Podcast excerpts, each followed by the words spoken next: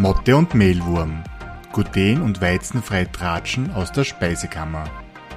Von und mit Martina und Ria, zwei Diätologinnen und Produktentwicklerinnen, die genauso wie die Motte und der Mehlwurm verliebt sind in alternative regionale Backzutaten. Sie plaudern aus dem Mehlkästchen mit Tipps und Tricks rund um eine gluten- und weizenfreie Ernährung auf Österreichisch. Ja, Martina. Hallo und herzlich willkommen, würde ich sagen, zu unserem Podcast, zu unserer allerersten Folge, der Vorstellungsfolge.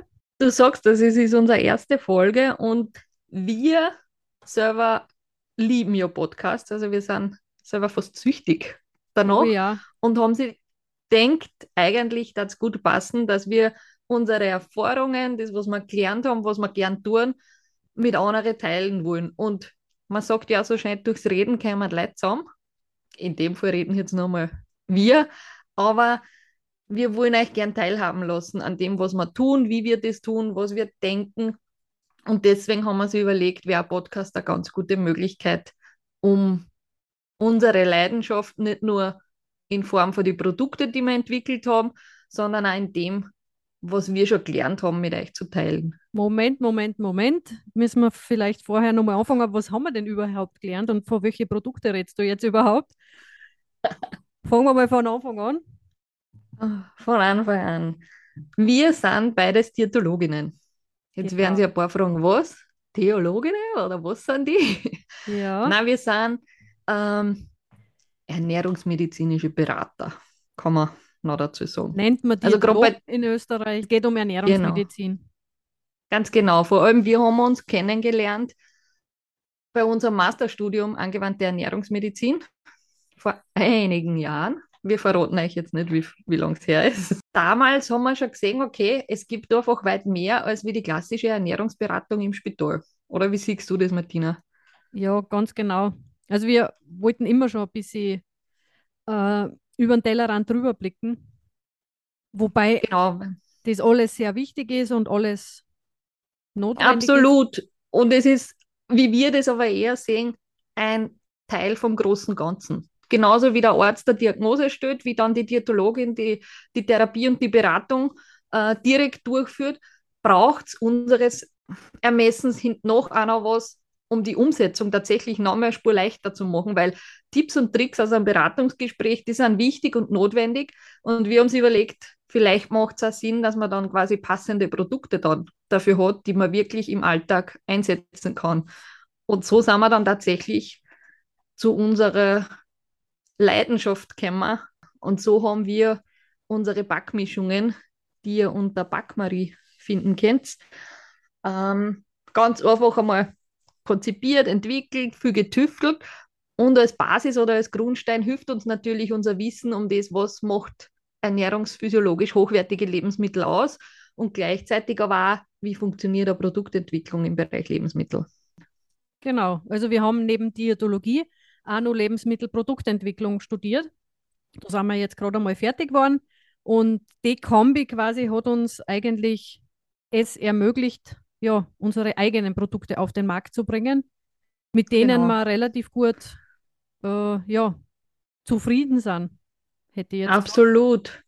Vor allem, wir haben halt tatsächlich erkannt, was braucht Das haben wir zum einen schon gewusst aus der Beratungstätigkeit zuvor. Vielleicht muss ich jetzt noch ein Stückchen ausholen. Ich selber bin halt ein bisschen leidgeplagt vor Weizenallergie und war dann tatsächlich ein bisschen erschrocken oder es war sehr ernüchternd, die Tatsache dann, okay, das heißt jetzt ein Leben lang kein normales Brot mehr, keine normalen herkömmlichen Nudeln. Und dann habe ich mir einmal durchprobiert und ich muss ja zugeben, tatsächlich habe ich in meiner Beratungstätigkeit auch immer gesagt, wow, schauen Sie, es wird eh immer mehr, es gibt, gibt schon so viele verschiedene Produkte, so viele Hersteller, so viele Anbieter, da finden Sie sich schon was. Und mir hat es Stimmt, die ja. Augen, Also es gibt ja jetzt Absolut. schon mehr als wie vor 30 Jahren. Aber tatsächlich bin ich dann da gestanden und habe mir gedacht, so, okay, hm, schmecken tut mir das aber nicht wirklich. Und dann habe ich einmal die Packung umgedreht, habe auch geschaut, was ist denn da drinnen.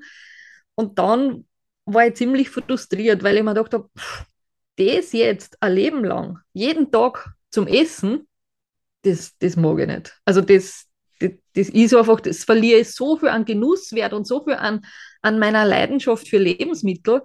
Das, das kann es nicht sein. Das kann nicht der Weisheit letzter Schluss sein, dass man im Jahr 2022 immer noch die glutenfreien Produkte fast nur stärkebasiert haben. Das heißt einfach wenig Nährwert drinnen, das man natürlich auch schmeckt und dann als Verdickungsmittel oder einfach um dieses Gluten zu ersetzen, tatsächlich einfach Zusatzstoffe verwendet, so Verdickungsmittel, die geschmacklich natürlich auch nicht unbedingt den positiven, ich nenne es jetzt Beigeschmack, mitbringen.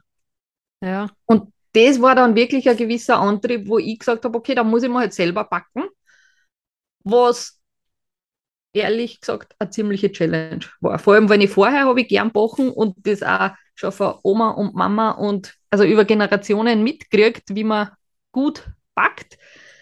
Aber ohne Gluten ist es halt komplett anders. Also da darf man sich wirklich nicht an dem orientieren, wie man es sonst gewohnt war, seinen Germteig zum Schlagen, so wie die Oma schon gesagt hat, sondern da braucht es einfach ein paar andere Tipps und Tricks, beziehungsweise ach, Geduld, bis man wirklich zu einem Ergebnis kommt, das halbwegs dem entspricht, wie man es kennt, oder zumindest in der Funktionalität dem entspricht, wie man es kennt.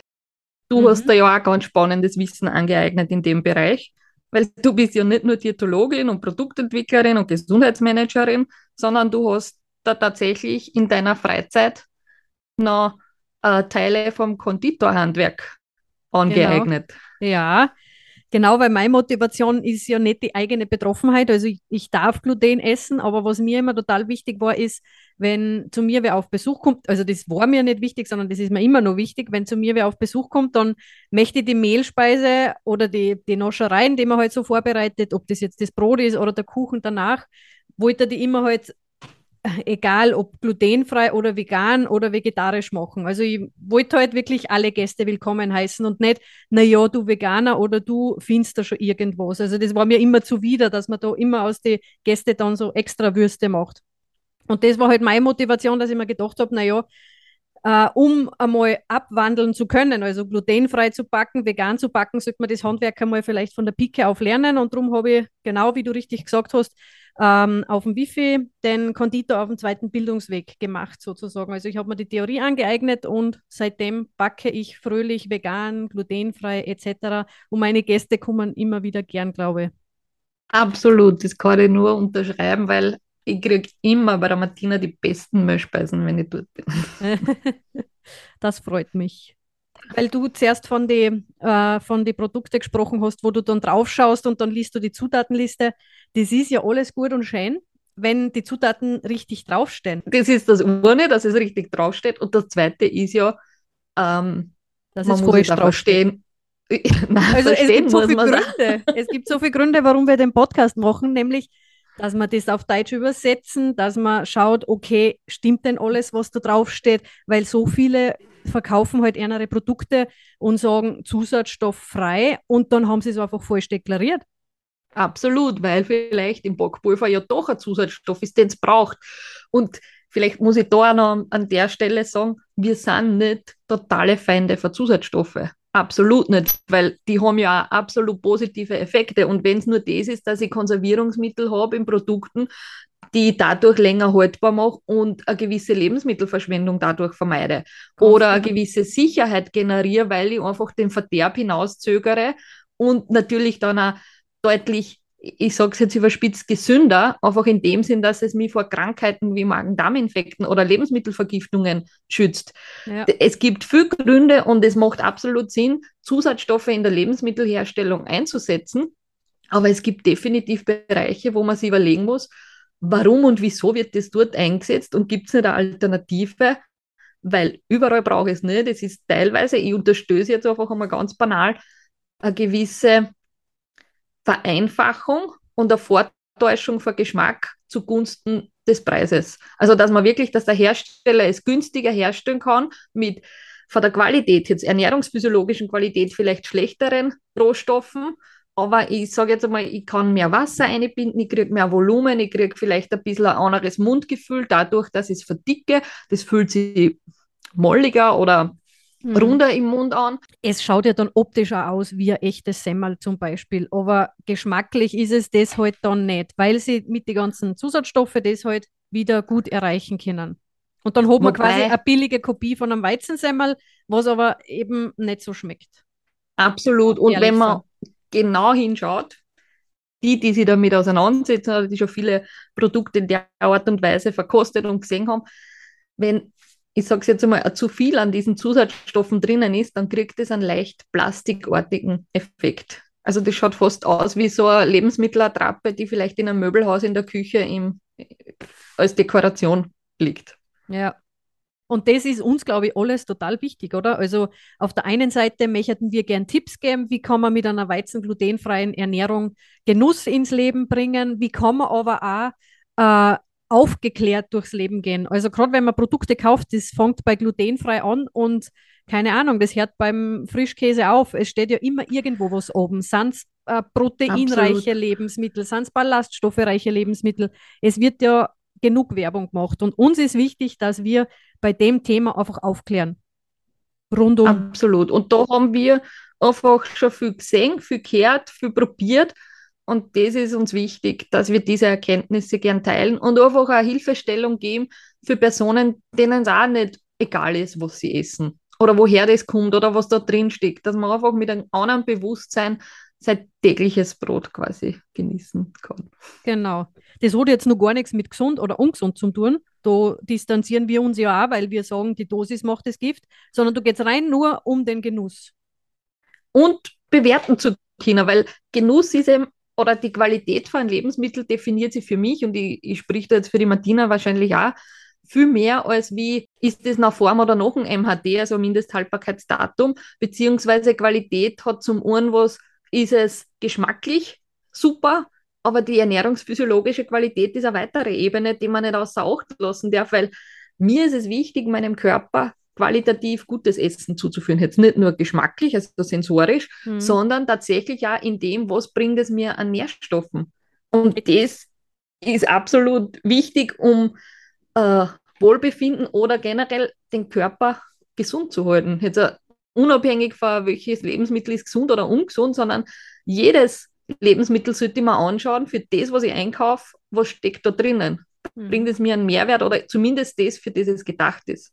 Bestes Beispiel, die glutenfreie Ernährung als Trend, wo die Leute sagen, ah, ich ernähre mich glutenfrei, weil dann kann ich abnehmen oder dann nehme ich ab oder ich verzichte aufs Gluten, weil dadurch fühle ich mich viel leichter und mein Darm geht es viel besser und ich, ich, weiß es ja gar nicht. Immer. Das empfehlen wir jetzt nicht, glutenfrei zum Abnehmen. Das war jetzt nur so ein Thema, was wir wahrscheinlich einmal behandeln werden, oder? Näher. Absolut. Aber einfach zu, wenn man sich das an dem Beispiel anschaut, es wird, es geht dann ein Trend, dass sie total viel Leute glutenfrei ernähren. Ihr werdet es ja auch sehen in die Regale. An jedem Lebensmittel steht drauf, äh, glutenfrei oder das wird da gehypt und dort gehypt.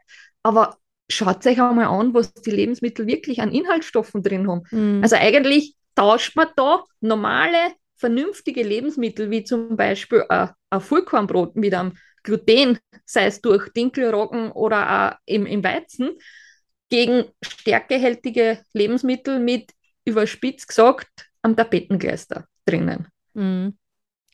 Nur weil irgendwo gesagt wird, das ist ein Trend, auf Gluten zu verzichten.